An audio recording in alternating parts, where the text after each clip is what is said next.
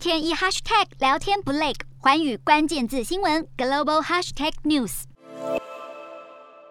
中国外长王毅与俄罗斯外长拉夫罗夫以手肘相靠，展现好友谊。王毅与拉夫罗夫三十号在中国安徽屯溪举行会谈，聚焦双边关系与乌克兰战争情势。双方谈到亚太局势、朝鲜半岛等多项国际事务。尽管俄军在第五轮乌俄和谈后仍然继续炮轰乌克兰多座大城市，拉夫罗夫还是对王毅表示，俄方有意让乌俄紧张局势降温，持续与乌克兰和谈。中方对乌俄局势的真正想法没人摸得清，但是中国外交部嘴巴上是这么说的：中俄合作无上限。另外，中国官方首度证实，中国国家主席习近平还有国务院总理李克强会在四月一号以视讯方式出席中欧峰会。在中国与欧盟关系恶化的背景下，中欧峰会已经多次被延后举行。